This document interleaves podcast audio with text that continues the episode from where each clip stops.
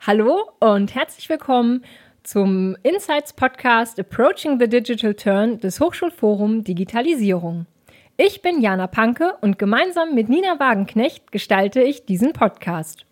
Auch von mir ein herzliches Willkommen und schön, dass Sie wieder dabei sind. Heute zeichnen wir die vierte Folge aus der Geschäftsstelle des HFD in Berlin auf und freuen uns sehr, hier vier engagierte Studierende für diese Folge, die die studentische Perspektive auf die Digitalisierung an Hochschulen beleuchten, eingeladen zu haben. Wir haben uns bereits im Vorfeld auf das kollegiale Du geeinigt, wie immer bei unserem Podcast. Deshalb auch an euch, liebe Lilith, Helena, Adrian und Julian, ein herzliches Willkommen. Mögt ihr euch unseren Zuhörerinnen und Zuhörern vielleicht kurz selbst vorstellen, bevor wir in die Diskussion gehen? Hallo, auch von meiner Seite. Ich bin Lilith und studiere an der Technischen Universität in Dresden das Fach Internationale Beziehungen im Bachelor. Zum ersten Mal mit in Anführungszeichen digitalen Medien bin ich in Kontakt gekommen, als ich in der dritten Klasse einen PowerPoint-Vortrag über Delfine gehalten habe. Hallo in die Runde, mein Name ist Helena. Ähm, ich bin studentische Mitarbeiterin im Hochschulforum und meine ersten Berührungspunkte, so ganz bewusst würde ich sagen, hatte ich im Europäischen Freiwilligendienst nach meinem Abitur. Dort war ich in einem ähm, Telecentro, also in einem Computerzentrum in Nordspanien und habe älteren Leuten Computerkurse gegeben und tatsächlich auch so ein bisschen Podcast gemacht. Deswegen bin ich, ähm, es ist gar nicht mein erster Podcast. Ja, auch von mir ein Hallo in die Runde. Ähm, mein Name ist Adrian. Ich studiere Politik- und Verwaltungswissenschaften äh, an den Unis in äh, Konstanz am schönen Bodensee und in Utrecht. Und ich bin mir gar nicht mehr ganz genau sicher, was mein erster Berührungspunkt war mit der Digitalisierung, aber wahrscheinlich war es der ähm, Windows 95 Rechner, äh, mit dem ich meine ersten Erfahrungen mit Computern gemacht habe. Ja, auch ein schönes Hallo in die Runde. Mein Name ist Julian und ich habe in Eberswalde Regionalentwicklung und Naturschutz studiert ich würde auch sagen, dass mein erster Kontakt PowerPoint war. Ich habe ganz fleißig diese unterschiedlichen Special Effects in der ersten PowerPoint verwendet. Ich glaube, die war grauenhaft. Und dann kann ich mich noch gut erinnern, wie ich mich ähm, mit den auch mit so einem ersten Computern mit noch einem Modem ins Internet reingewählt habe. Das geht immer so piep, piep, piep, piep und dann war man irgendwann drin und das hat ewig gedauert. Danke für eure Vorstellung.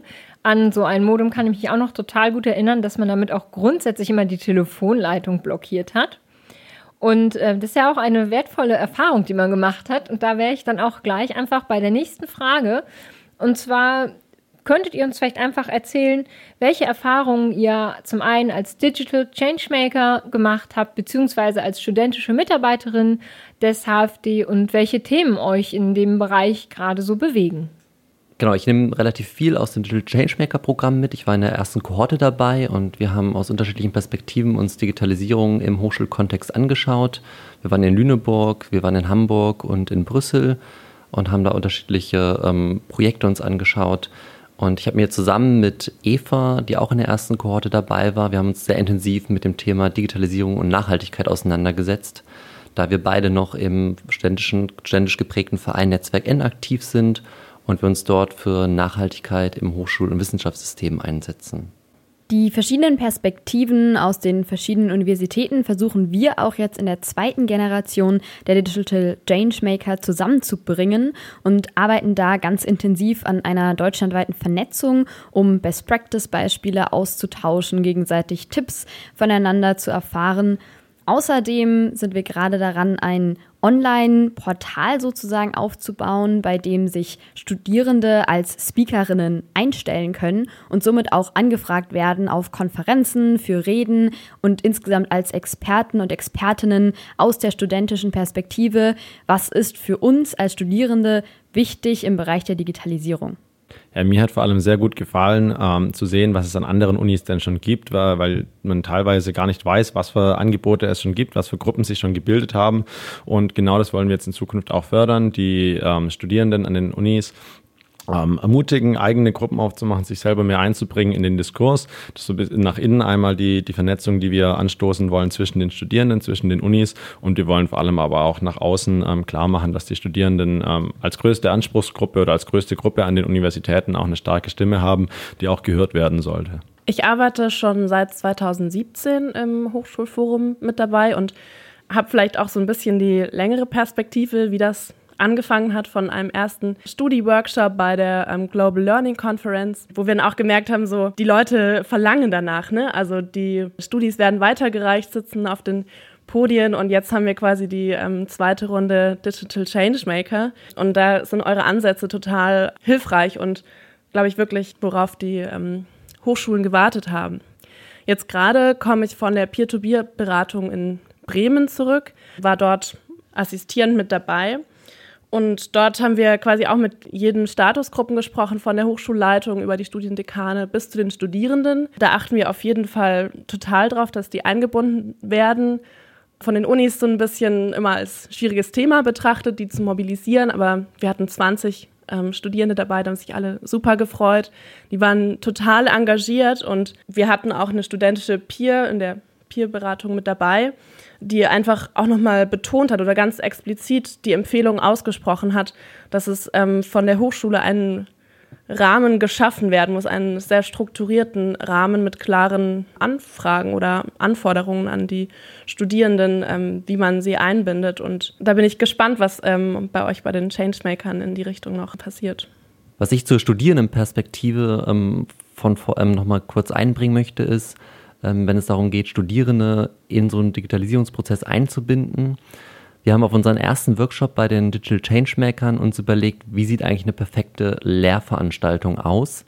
Und dort haben wir festgestellt, dass Digitalisierung erstmal nicht explizit eine Rolle während der Lehrveranstaltung spielt, sondern dass dort ähm, unterschiedliche Methodenvielfalt wichtig ist, das Wissen natürlich der ähm, lehrenden Personen, aber auch, dass die Studierenden aktiv in die Lehrveranstaltung mit eingebunden werden. Und Digitalisierung kam bei uns in unserer Zusammensetzung eher an dem Punkt vor, dass es im Hintergrund läuft, dass es eine Plattform bietet, wo man sich austauschen kann, wo Materialien abgelegt werden. Und ähm, so will ich hier nochmal den Punkt setzen, dass ich wichtig finde, dass ähm, bei Studierendeneinbindung es einfach wichtig ist, Studierende wirklich danach zu fragen, was und wie wollt ihr ähm, Digitalisierung in den Lehrveranstaltungen einbinden? Ja, ich bin da voll bei dir. Wenn ich im äh, Seminar bin, möchte ich eigentlich nicht, dass ich da ähm, 20 Notebooks sehe und alle schreiben nur, ähm, schreiben nur mit, was sie von vorne hören. Das ist eigentlich nicht Sinn der Sache.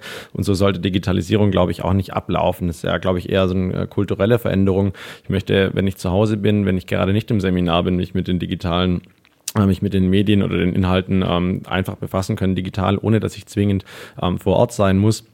Und ähm, wenn man sich fragt, wie kann ich die Studis gut einbeziehen oder wie finde ich heraus, was Studis wollen, ist es, glaube ich, auch sehr wichtig, dass ich nicht nur einmal am Ende des Seminars in der letzten Sitzung äh, kurz vor der Mittagspause ähm, Fragebögen äh, ausgebe, sondern auch schon während dem Seminar nach der Hälfte beispielsweise ähm, das Feedback einhole der Studierenden und das auch offen mit den, mit den ähm, Studis bespreche, um zu fragen, was eigentlich wirklich fehlt und dann auch nachfragen, ob die oder wie Studis sich dann äh, eine äh, bessere Einbindung vorstellen können. Also ich glaube, es ist sehr wichtig, da ins Gespräch zu kommen und auch zu verstehen, dass es, dass die Studierenden auch sehr divers sind. Gra ähm, es gibt auch viele Studis, die von sich, von sich aus vielleicht nicht aktiv ähm, dass das ihre, ihre Interessen kommunizieren würden. Aber auch diese Studierenden sind wichtig einzubeziehen ähm, und das kann man genau, glaube ich, sehr gut, wenn man sie direkt danach fragt. Ja, vielen Dank dann für eure äh, vielen Beiträge bis jetzt schon. Ähm, da haben, ich habe oft ja wahrgenommen, ähm, dass das euch beschäftigt hat, gerade die Frage, wie Studierende einbezogen werden können, beziehungsweise ähm, ja, dass es eben auch die Möglichkeit geben muss oder dass Studierende eben auch manchmal äh, irgendwie aktiv äh, angesprochen werden sollten. Und da wären wir eigentlich jetzt tatsächlich schon so mittendrin in unserem Blog strukturelle Unterstützung äh, an den Hochschulen. Und ja, wenn man so ein bisschen auf so den Bereich von Strategieprozessen blickt oder auch allgemein in, die, in, den, in den Einbezug von Studierenden in den Bereich äh, digitale Hochschullehre, da würde uns jetzt interessieren, ähm, ja, was sind denn eure Erfahrungen äh, mit dem Einbezug von Studierenden in diese Prozesse oder allgemein in, in diese Fragestellungen? Und äh, vielleicht habt ihr ja auch schon Ideen oder Erfahrungswerte äh, oder Beispiele zu bestimmten Formaten, wie das umsetzbar wäre. Ja, was ich bei diesem Punkt sehr spannend fand, ist, dass ich zum ersten Mal im Zuge der Digital Changemaker von vielen Personen auf der anderen Seite gehört habe, wie komme ich denn eigentlich an die Studierenden ran? Also wir hatten Professoren, wir hatten Mitarbeiter von Universitäten, die wirklich verzweifelt uns gefragt haben, wie können wir denn die Meinung der Studierenden abholen? Und ja, es ist so, dass nicht alle Studierenden da Lust und Zeit haben, sich da zu beteiligen und unbedingt jetzt neue Formate mitzuentwickeln. Aber es gibt durchaus einige Studierende, die da wirklich auch ihre Freizeit investieren würden und wollen, weil es ihnen wichtig ist und auch ihnen am Herzen liegt. Und da ist eben vor allem die Frage, wie genau holt man sie ab? Da habe ich jetzt zwei Beispiele von der ähm, Uni in Dresden, an der ich studiere, also der TU. Da hatten wir jetzt im letzten Semester zwei Veranstaltungen, einmal zum Thema Nachhaltigkeit und einmal zum Thema Inklusion, bei dem tatsächlich auch die Studierenden eingeladen waren zu partizipieren und eben mit den Mitarbeitern, mit den Professoren, Dekanen etc. an einem Tisch zu sitzen, an Thementischen zu sitzen und so ihre Meinung mit einzuarbeiten. Und das Ganze dann auch danach öffentlich wurde, was ist dabei rausgekommen, wie wird das jetzt eingearbeitet und wirklich auch beachtet. Darüber hinaus habe ich vor einem Jahr den Hack HPI in Potsdam mit organisiert und da haben wirklich die Studierenden von Sponsorensuche über Planung bis hin zum ja letztendlichen Durchführen und auch Aufräumen wirklich alles komplett selbst organisiert und eine Veranstaltung mit 100 Teilnehmenden aus ganz Deutschland gestemmt. Und es war wirklich eine Leistung, an der wir alle gewachsen sind und alle super viel Spaß hatten. Und ich denke, dass gerade solche Formate super dazu geeignet sind, Studierende mit einzubeziehen, sie auch persönlich weiterentwickeln zu lassen und eben nicht nur passiv in Hörsälen zu sitzen. Von daher, von meiner Seite, nicht alle Studierende haben Lust darauf, aber wenn man die richtigen Formate findet, dann bekommt man auf jeden Fall Feedback von vielen Studierenden und auch sehr, sehr viel Input von ihrer Seite. Damit man die richtigen Formate findet, ähm, ist es meiner Ansicht nach total wichtig oder wäre auch zum Beispiel ein Service vom Hochschulforum, äh, so einen kleinen Überblick zu bieten. Welche Formate gibt es eigentlich? Ähm, für welche Themen eignen die sich vielleicht, ähm, was muss man dabei beachten und was funktioniert vielleicht auch nicht. Das äh, merken wir auch, wenn wir mit den Hochschulen in Kontakt sind, dass ähm, ja, sich viele eben die gleiche Frage stellen und man dann ganz einfach Erfahrungen auch weitergeben kann. Und ich glaube, ein Punkt, den du angesprochen hast, Lilith, ist auch total wichtig, nämlich Transparenz. Also wie geht der Prozess weiter? Weil ich meine, obwohl Studierende eine sehr vergleichsweise kurze Zeit vielleicht an der Uni verbringen oder an der Hochschule, macht das halt Sinn, sie auch zu informieren oder sie ernst zu nehmen ähm, darüber, wo sie sich eigentlich beteiligen und was, was damit weiter geschehen soll eigentlich. Ich glaube, zusammenfassend kann man sagen, dass es nicht nur von den Studierenden kommen kann, es kann auch nicht nur aus der Hochschule selber kommen, also quasi von oben, sondern es muss sich aufeinander zubewegen und beides muss ineinander wirken damit das ein Erfolg wird. Also was mir dazu noch einfällt, ist, dass wir eigentlich eine ähm, Kultur der Beteiligung brauchen. Natürlich generell in der Gesellschaft, aber auch in der Hochschule selbst kann, spiegelt sich das sehr gut wider. Es kann nicht darum gehen, dass man nur punktuell Studierende fragt, ähm, was jetzt vorhin auch genannt worden ist, irgendwie am Ende einer Lehrveranstaltung, wenn die Studierenden kurz befragt, wie die Lehrveranstaltung war, sondern es braucht eigentlich eine ständige, dauerhafte Einbindung, Austausch, Rückkopplungsprozess, natürlich zwischen Studierenden und Lehrenden, aber auch Studierendenverwaltung, Verwaltung, Hochschulleitung, Hochschulleitung, Studierende, also wirklich mit allen Hochschulakteuren innerhalb der Hochschule. Und dafür, denke ich, braucht es Freiräume. Freiräume, in denen Studierenden aktiv werden können, ähm, quasi nicht gestresst sind, irgendwie von einer Veranstaltung zur nächsten rennen zu müssen, sondern aktiv diese in diese Beteiligungsprozesse reingehen können. Ja, also ähm, nach diesem spannenden Einblick, was ihr sozusagen jetzt schon mitgenommen habt, äh, aufgrund eurer Erfahrung, würde mich da jetzt auch noch interessieren, ob ihr vielleicht noch weitere Praxisbeispiele dazu habt. Ja, was ich immer sehr zielführend finde, ist, ähm, ähm, bei uns, wenn das Feedback abgegeben wird, also diese klassischen Evaluationen, werden die normalerweise eben unter dem Semester schon ausgeteilt und es ist auch vorgesehen, dass sie dann diskutiert werden müssen in der nächsten Lehrveranstaltung mit den Studierenden. Ich finde es immer recht sehr schön, ähm, vor allem wenn dann äh, Dozenten dabei sind, die sehr offen mit ihren oder Dozentinnen, die sehr offen mit ihrem Feedback umgehen, das auch gerne an die Wand werfen, einmal auch die offenen äh, Felder, wo das direkte Feedback ähm, drinsteht.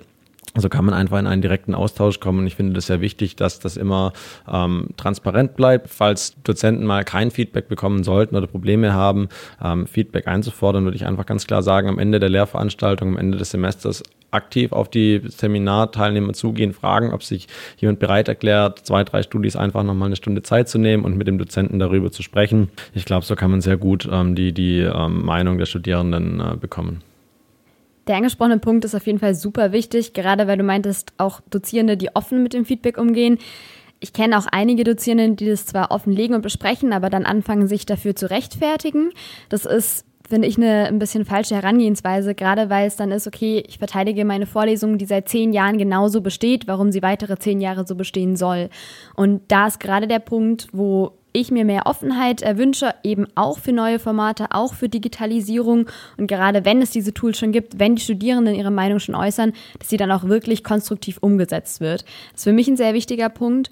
Und genau, also die Frage ist nicht nur Feedback abholen, wie bekommen wir das, wie ermutigen wir die Studierenden, ihre Ideen, vielleicht auch nur halbfertige Ideen, das müssen ja noch keine Lösungen sein, einfach mit einzubringen, aber dann auch wirklich mit ins, zu integrieren.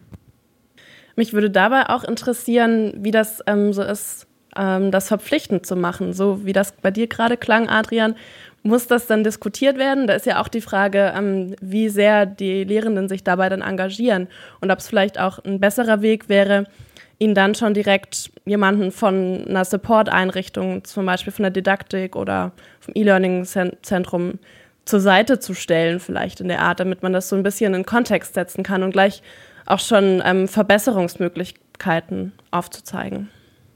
Jetzt zu dem Punkt verpflichtend, ähm, das halte ich nicht für sinnvoll, weil ich glaube, die Verpflichtung kann keine Kultur entstehen, also eine Kultur der Beteiligung. Ähm, einen anderen Punkt, den ich noch ähm, nennen wollte, ist, es gibt natürlich auch die Möglichkeit, einfach Studierende aktiv in die Lehre mit einzubinden, also zusammen mit den Studierenden Themensetzungen festzulegen. Oder es gibt zum Beispiel das Format Projektwerkstätten, wo Studierende ähm, eigene Themen vorbereiten und ähm, Lehre geben. Und dadurch kommen dann Studierende auch in die Rolle, ähm, Lehrende zu sein und haben natürlich auch nochmal eine ganz andere Perspektive, was es natürlich auch bedeutet für einen Aufwand, da vor einer großen Gruppe von Menschen zu stehen, was zu referieren, die einzubinden. Und ich glaube, so kann auch langsam Augenhöhe entstehen und ähm, eine gegenseitige Empathie, ähm, sich darauf ähm, einzulassen. Ja, dann vielen Dank für diesen spannenden Einblick und äh, ja auch so eure Beiträge. Gerade zum Schluss, äh, diesen, diese ja, Diskussion um das Feedback zur Lehrveranstaltung bringt uns ja tatsächlich jetzt auch schon eigentlich direkt in unseren nächsten Blog, nämlich die Praxiserfahrung zu Einsatz und Wirkung digitaler Medien an den Hochschulen. Und da würde uns entsprechend natürlich interessieren, wie eure Erfahrungen an euren Hochschulen in diesem Bereich sind. Zunächst finde ich es sehr wichtig, dass für mich und auch im Austausch von anderen Studierenden herauskam, dass häufig Digitalisierung des Digitalisierungswillens gemacht wird, was ich immer sehr schwierig finde. Also man sollte nicht einfach, weil es hip und cool und modern ist, irgendwas zwangsweise digitalisieren. Ich sehe aber, es gibt ganz klare Vorteile bei der Digitalisierung. Zum Beispiel, dass wir einen Austausch deutschlandweit, international in der ganzen Welt fördern, dass wir flexibler werden, das heißt eben auch zum Beispiel von zu Hause, von unterwegs aus lernen können, dass wir individueller lernen können und eben die einzelnen Stärken und Schwächen viel besser dadurch betreut werden und zum anderen auch, dass wir die Gleichbehandlung stärken. Also gerade Menschen, die Lernschwächen haben oder auch durch körperliche Behinderung beeinträchtigt sind, da auf einem ganz anderen Level auch unterstützen können. Ganz konkret würde ich da nennen, gibt es an meiner Hochschule, also an der TU Dresden, das Tool Kahoot. Das läuft so ab, dass ein Dozent ein Do oder eine Dozentin Fragen einstellen kann, die dann von den Studierenden beantwortet werden. Also so ein bisschen wie Wer wird Millionär? Dann gibt es A, B, C, D und man kann sozusagen auswählen. Und am Ende wird sozusagen immer ausgewertet, war die Antwort jetzt richtig oder falsch. Das machen wir häufig am Anfang von Vorlesungen, gerade um ehemalige Veranstaltungen, Lehrveranstaltungen und Inhalte noch einmal zu wiederholen und auch gleich am Anfang der Veranstaltung wach zu werden. Das ist ein Tool, das mir persönlich sehr gut gefällt und finde ich auch noch von mehr Personen genutzt werden kann. Ja, ein weiteres Thema ist die Vorlesungsabfilmung sozusagen, dass einfach eine Kamera hingestellt wird und der Dozierende ganz normal seine Vorlesung hält. Da gibt es gemischte Meinungen, wie wir hier auch schon vor ab dieses Podcasts festgestellt haben. Und ich glaube, der Julian brennt schon ganz heiß dazu, was zu sagen. Ja, danke, Lilith. Ähm, ich kenne auch schon genau diese Aufnahmen aus den ähm, Vorlesungen und dann kann man sich die hinterher anschauen. Mir persönlich hilft das überhaupt nicht weiter. Ähm, ich habe dann ellenlange Videoschnitte und muss mir die durchschauen. Ich weiß, du lässt dann so einen cleveren Filter drüber laufen. Ähm, das habe ich aber nicht. Ähm, also ich lese mir dann tatsächlich lieber einen Text durch und versuche mir das nochmal so anzueignen. Was mir persönlich sehr hilft, sind MOOCs. Also ich habe zum Beispiel mir Python ich habe im geografisches Informationssystem ange haben wir uns quasi mit GIS beschäftigt und dazu ähm, war es dann noch sinnvoll, sich eine Programmiersprache anzueignen und da gab es dann kein Angebot. Dann habe ich mir über Coursera noch nebenher ähm, so ein bisschen Python angeeignet oder ähm, die Virtuelle Akademie zur Nachhaltigkeit machen super ähm, spannende ähm, ähm, Vorträge. Und sowas hilft mir einfach nebenher noch mir anzuschauen und bereichert einfach mein, mein Lernen. Ja, also ich kann dir recht geben, dass so eine Abfilmung von Lehrveranstaltungen nicht wirklich in meinen Augen Digitalisierung ist. Man sollte schon auch konzeptionell was verändern und nicht einfach nur eine Kamera hinstellen. Aber auf der anderen Seite sage ich, warum nicht? So aufwendig ist es nicht. Und dann haben wir ja verschiedene Möglichkeiten. Das Skript ist ja immer noch da. Das heißt, du kannst dich immer noch mit dem Skript beschäftigen. Du hast aber auch die Möglichkeit, das Video anzuschauen. Da sind wir jetzt aber gerade schon auch wieder bei den Kompetenzen. Ich kenne mich dann ein, einige Studierende, die sagen, naja, 7.30 Uhr ist mir irgendwie zu früh. Ich habe ja sowieso das Video. Dann gucken sie sich aber doch nie an oder kommen eben auch nicht wirklich damit klar oder lassen es nur so nebenher laufen. Also da ist es eben auch wichtig, dass wir die Kompetenzen vermitteln an die Studierenden, mit dieser größeren Fülle an Möglichkeiten auch wirklich umzugehen und das rauszusuchen, was für sie am besten passt. Ja, ich glaube, das ist aber auch ganz wichtig zu verstehen, dass die Studierenden keine homogene Gruppe sind und äh, ein Lehrformat oder eine, äh, eine Art, Informationen aufzunehmen, muss für die andere Person vielleicht nicht funktionieren. Das ist aber auch gar kein Problem. Ich muss nicht die eine ähm, Art äh, haben zu lernen, die, die für alle funktioniert. Und gerade auch wenn ich Feedback von Studis einhole, ist es, glaube ich, ganz wichtig im Hinterkopf zu haben, dass, dass die Studierenden verschieden sind. Ich selber habe beispielsweise so Vorlesungsaufzeichnungen vor allem dann genutzt, wenn ich aus zeitlichen Gründen einfach nicht da sein konnte ähm, oder wenn ich selber die Vorlesung nochmal nachbereiten musste und beispielsweise als Tutor ähm, die Inhalte nochmal aufbereiten sollte, fand ich es immer sehr hilfreich, wenn ich mir das nochmal anschauen konnte. Bisher habt ihr ja vor allem über die ähm, methodische Komponente von Digitalisierung der Lehre gesprochen.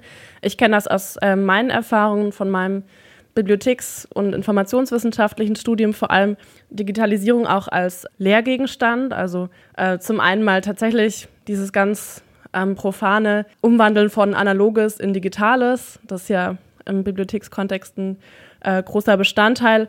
Aber eben auch so, was macht das oder ähm, genau diese großen Dimensionen auf gesellschaftliche Prozesse auch. Und ich finde, das kann man, muss man jetzt nicht unbedingt immer mit ähm, digitalen Methoden lehren, aber das sollte auf jeden Fall auch nicht vergessen werden. Oder wenn dann, ähm, muss man es vielleicht auch ein bisschen abgrenzen, manchmal, was jetzt eigentlich gemeint ist mit Digitalisierung in der Lehre. Ja, das finde ich auch total spannend, Digitalisierung auch nochmal als ähm, ja, in die Lehre setzen als Gegenstand und sich anzuschauen, ja, wie funktioniert eigentlich Digitalisierung, wie können wir Digitalisierung gestalten, welche Chancen stecken in der Digitalisierung ähm, und welche Risiken auch, ne, bezogen vor der Klimakrise, ähm, was, wie beschleunigen sich auch dadurch negative Prozesse, das heißt Ressourcenabbau, ähm, Energieverbrauch etc. Ähm, oder ein anderer, ganz anderer Aspekt, den, den ich mal so mitbekommen habe, ähm, wer ähm, programmiert eigentlich die Algorithmen und ähm, unter dem Gender-Aspekt, ähm, wie werden dann gewisse Dinge beeinflusst. Und das sind auch Dinge, finde ich, die mit in, ähm, in Lehre einfließen sollten. Und ähm, ja, perspektivisch ist es nicht, oder was ja gerade schon eigentlich passiert ist, dass ähm, Digitalisierung eigentlich in allen Arbeitsfeldern eine Rolle spielt.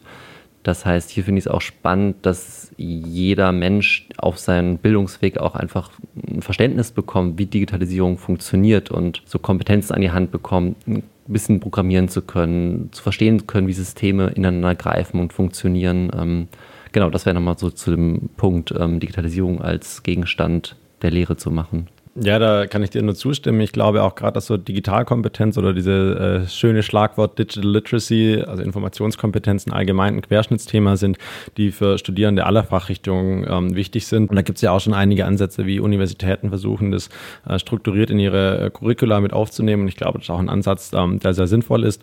Und auch dort ist es, glaube ich, ähm, sehr wichtig, die Studierenden von Anfang an mit einzubeziehen, wenn man solche neuen äh, Formate entwickelt, um herauszufinden, was wissen die Studierenden schon, welche Vorkenntnisse haben sie und wo ist vielleicht wichtig, ähm, die Studierenden auch noch weiterzubilden, damit sie als ähm, mündige äh, Nutzer der, des Internets oder die, die digitalen Medien ähm, nutzen können. Ich würde zu den Fähigkeiten, die man quasi ähm, für das spätere Berufsleben mitbringen sollte, aber nicht nur so digitale Kompetenz, also eher Methoden oder anwendungsbezogene Kompetenzen zählen, sondern tatsächlich auch so eine bestimmte Haltung entwickeln zu können. Also irgendwie eine Kritikfähigkeit, ähm, eine Flexibilität, ähm, sowas in der Art. Das gehört für mich auf jeden Fall auch dazu. Da ansetzen finde ich es eben auch sehr wichtig, dass man lernt, wie ich vorhin schon erwähnt hätte, wann man eben die Digitalisierung oder digitale Medien einsetzt. Also dass man eben auch lernt, nicht nur, wann kann ich das jetzt im Studium gerade machen, sondern auch wann im Berufsalltag ist es vielleicht sinnvoll, jetzt den Laptop mitzunehmen und wann vielleicht doch analog zu bleiben. Und da eben auch einen guten Querschnitt zu finden. Denn ich stoße häufig eben auf Menschen, die das total hypen oder die dies komplett ablehnen und verteufeln. Und ich finde es wichtig, dass man da auch eine gesunde Mitte bildet und diese riesige Bandbreite auch so ein bisschen, ja, oder diese Schere, die da aufgeht, so ein bisschen wieder zumacht. Ja, ein höherer Digitalisierungsgrad an den Universitäten oder Hochschulen äh, erleichtert auch den, den Austausch zwischen den Hochschulen ähm, deutlich. Ähm, Gerade aus meiner Sicht wird es deutlich einfacher, wenn ich ähm, an eine andere Hochschule mal gehen möchte, wenn ich ins Ausland gehen möchte, wenn ich ein beispielsweise Erasmus-Studium machen möchte. Es ist deutlich einfacher, wenn ich digital mit meiner bisherigen Uni in Kontakt bleiben kann und vielleicht auch noch äh, letzte Lehrveranstaltungen online belegen kann, aber auch gemeinsame Lehrveranstaltungen zwischen Fakultäten an verschiedenen Hochschulen oder Universitäten werden dadurch möglich und auch über, ähm, über Ländergrenzen hinweg kann ich so den Austausch fördern und so auch andere ähm, äh, mit anderen Kulturen und auch vielleicht anderen Lernkulturen in Kontakt kommen, was glaube ich ein Mehrwert für beide sein kann.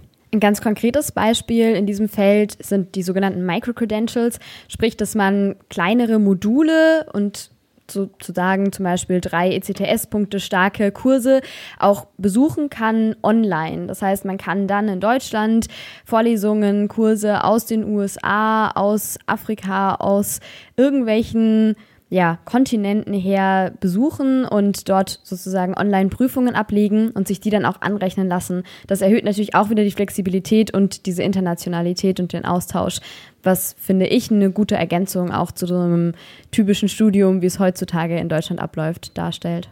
Die Microcredentials, die du angesprochen hast, die sind auch eine super Möglichkeit, sich so ein bisschen breiter aufzustellen und auch so ein bisschen interdisziplinär zu denken, sich mit anderen ähm, Themen zu beschäftigen, ähm, und das vielleicht auch an Problemen ähm, orientiert auszurichten. Und das finde ich ist auch ein ganz wichtiger Punkt, ähm, wo Digitalisierung in der Lehre dazu beitragen kann und was meiner Ansicht nach auch eine wichtige Kompetenz für die Zukunft ist, so ein bisschen out of the box zu denken und ähm, über Fächergrenzen hinweg. Da finde ich dann auch Projekte super, bei denen wirklich auch lehrstuhlübergreifend Personen zusammenkommen und solche MOOCs auch entwickeln. Ich glaube, da ist ganz häufig eine gewisse Skepsis da oder es kommt auch keine Initiative oder man wartet irgendwie, dass die Initiative von jemand anderem kommt. Aber ich würde da auch einfach appellieren, traut euch das mal, das aufzuziehen, so ein MOOC auch zu erstellen über eben ja, Lehrstühle hinweg und man denkt auch am Anfang immer, okay, das ist jetzt super aufwendig und meine Vorlesung, wenn ich die jetzt so halte wie schon seit immer, das ist ja nicht so viel Aufwand, da habe ich die Folien, da habe ich irgendwie alles Material. Aber wenn man sich mal hinsetzt und diese diesen MOOC konzipiert und der international genutzt werden kann, ist es im Endeffekt nicht mehr Aufwand, sondern wirklich was ja, nachhaltig investiert ist. Und deshalb möchte ich auch einfach dazu aufrufen, international, interdisziplinär, traut euch. Ähm, ja, zu dem Punkt, dass ähm, Lehrende MOOCs entwickeln könnten und sich das trauen sollen, finde ich nochmal spannend zu schauen, ähm, wie sich das Rollenverständnis oder wie sich die, das Rollenverständnis der Lehrenden und der Studierenden entwickelt oder auch verändert durch ähm, neue Medien. Und der eine Punkt ist natürlich, für so ein, dass Lehrende so einen MOOCs entwickeln können, brauchen sie einfach Zeit. Und also aus meiner, ich habe bei einer Hochschule studiert und Lehrende sind unglaublich ähm, stark in, in Lehre eingebunden und haben kaum Ressourcen, noch nebenher Dinge wirklich weiterzuentwickeln. Also da muss ich wirklich auch das ähm, das strukturelle System verändern, dass einfach mehr Zeit da ist, ähm, dass Lehre qualitativ weiterentwickelt werden kann und auch sowas, solche Wege gegangen werden können. Dann ist halt der andere Punkt, ähm, genau, was wir vorhin schon hatten, dass Studierende sich selbstständig auch jetzt außerhalb der ähm, ansässigen Hochschule Kurse besuchen.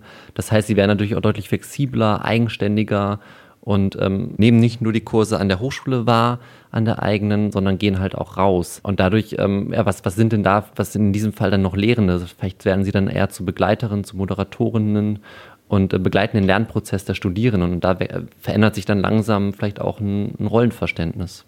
Ja, ich glaube, das ist ein wichtiger Punkt, ähm, wo wir uns gut überlegen müssen, welche Anreize habe ich denn als ähm, Dozent oder als Lehrende, welchen Anreiz haben die, innovative Lehrveranstaltungen anzubieten. Ich glaube, da muss ich mir überlegen als Universität, wie schaffe ich das, wie kann ich Anreize schaffen. Das kann beispielsweise, können das Sachen sein wie Entlastung, also Kürzung von ähm, der Semesterwochenstunden. Vielleicht gibt es auch noch andere Anreize für die wissenschaftliche Karriere oder für die akademische Karriere sind normalerweise ja nur die, ähm, die, die Forschung relevant.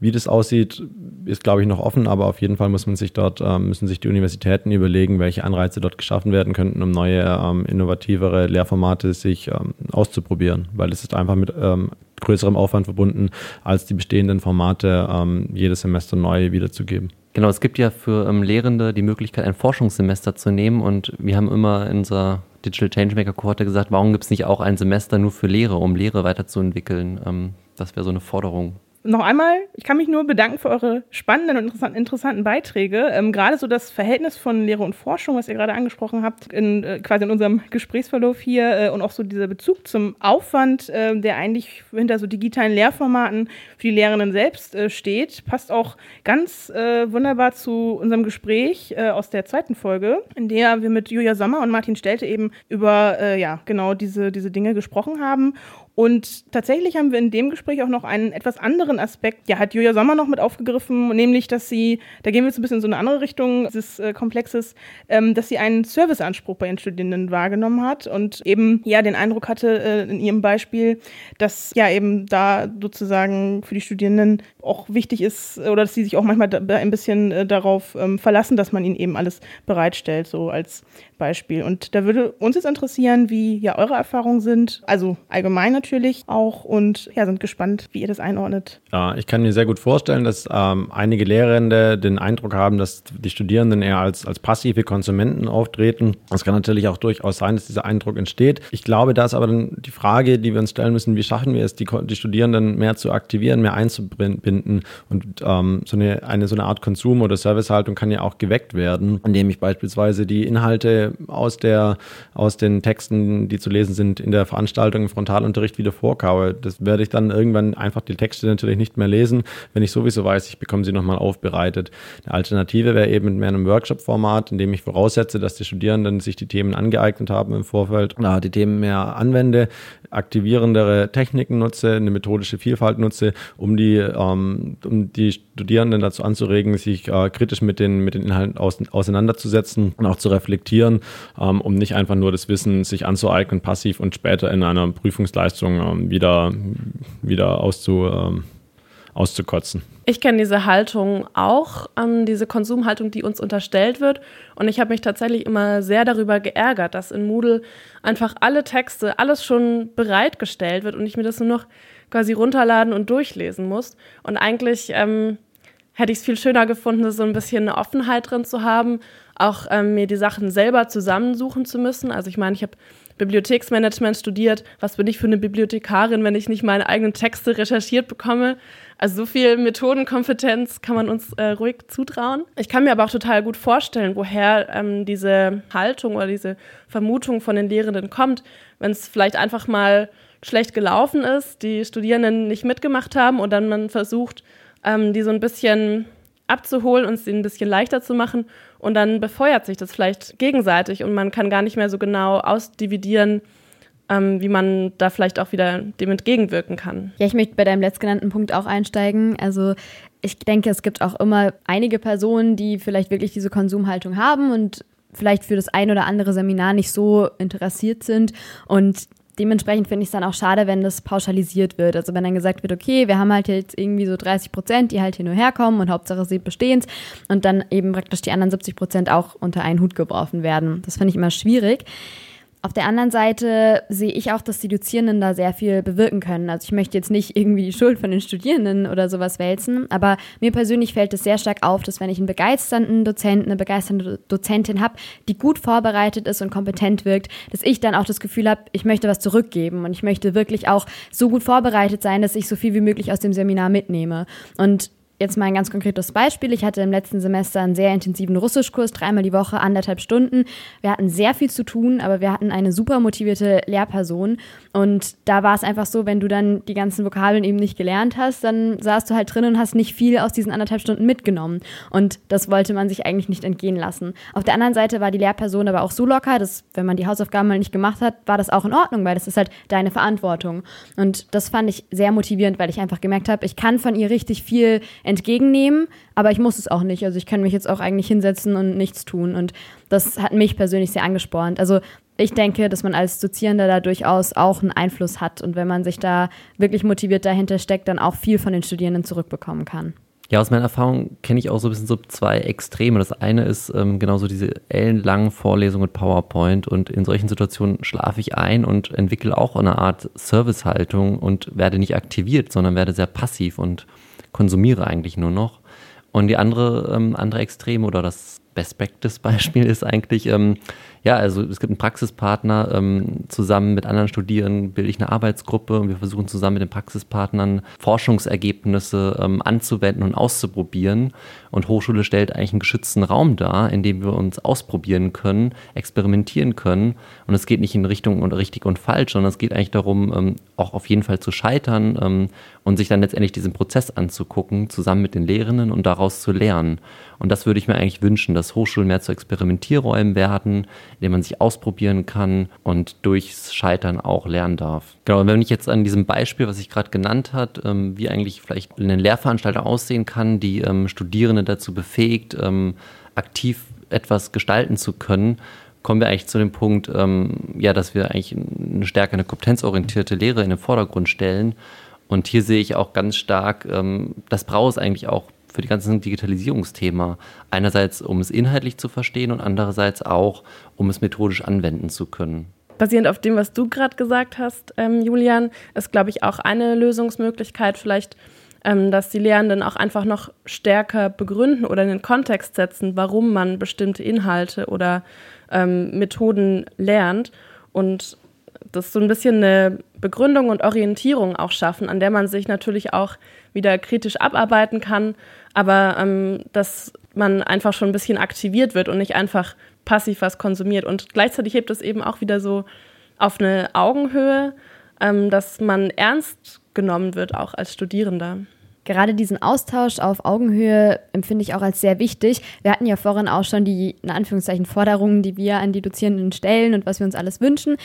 Ich finde, wir erfahren relativ selten, was die Dozierenden sich von uns wünschen. Also ich hatte ja, tatsächlich noch nie irgendwie ein Gespräch mit einem Professor, der gesagt hat, oh, ich fände es eigentlich voll cool, wenn ihr euch da und da vielleicht mehr beteiligt oder wenn ich da und da eine interessierte Nachfrage per Mail bekomme, zu dem sich vielleicht die Studierenden erstmal gar nicht trauen, weil sie dann doch zu viel Respekt haben zum Beispiel.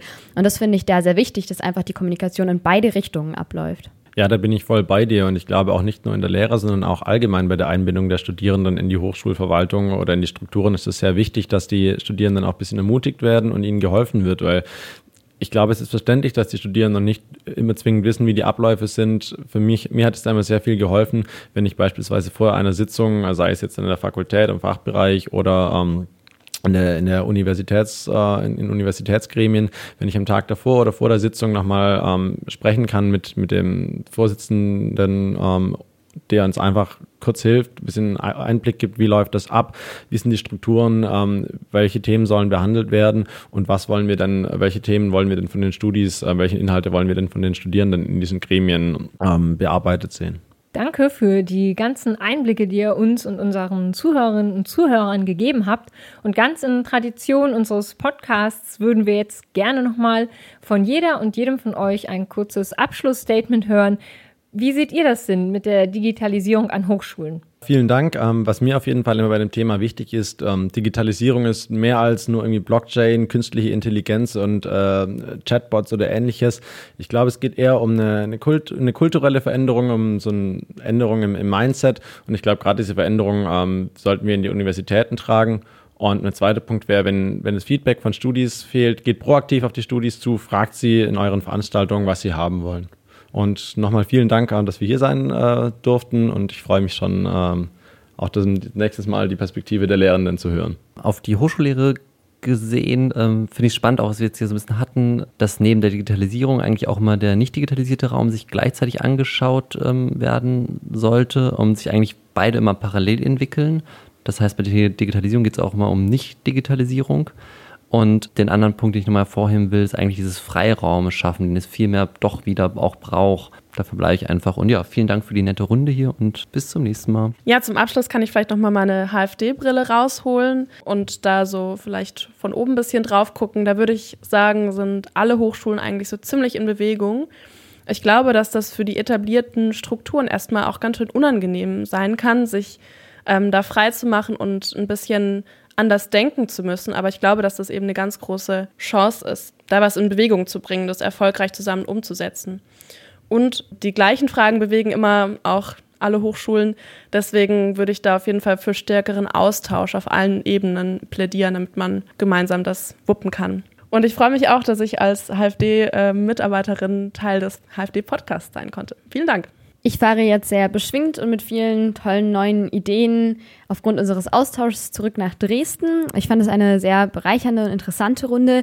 Was für mich, glaube ich, wirklich die Essenz ist, ist, dass wir uns alle zusammen an einen Tisch setzen sollten, alle auf Augenhöhe miteinander diskutieren, neue Ideen einbringen, uns trauen, auch halbfertige Ideen mal auf den Tisch zu werfen und diese weiterzuentwickeln. Und ich glaube, dann sind wir auf einem guten Weg, geduldig und doch recht zügig Potenzial oder das gesamte Potenzial der Digitalisierung auszuschöpfen und eine Lehre zu gestalten, die eine höhere Chancengerechtigkeit hat und auch allen somit mehr Spaß macht. Vielen Dank dafür.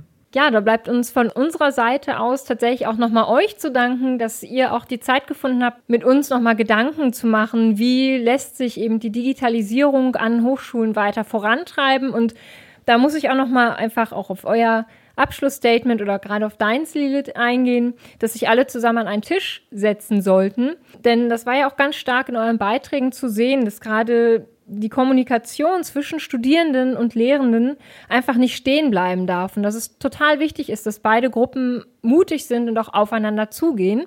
Und liebe Zuhörerinnen und Zuhörer, wie der Zufall möchte, wird die nächste Folge tatsächlich die Lehrendenperspektive beleuchten und ja, wir werden mit allen Aspekten, die wir auch heute diskutiert haben, die Lehrenden konfrontieren und schauen, was sich daraus ergibt. Also hören Sie auf jeden Fall wieder rein, abonnieren Sie den Podcast mit einer App Ihrer Wahl oder auch wahlweise auf SoundCloud oder Spotify.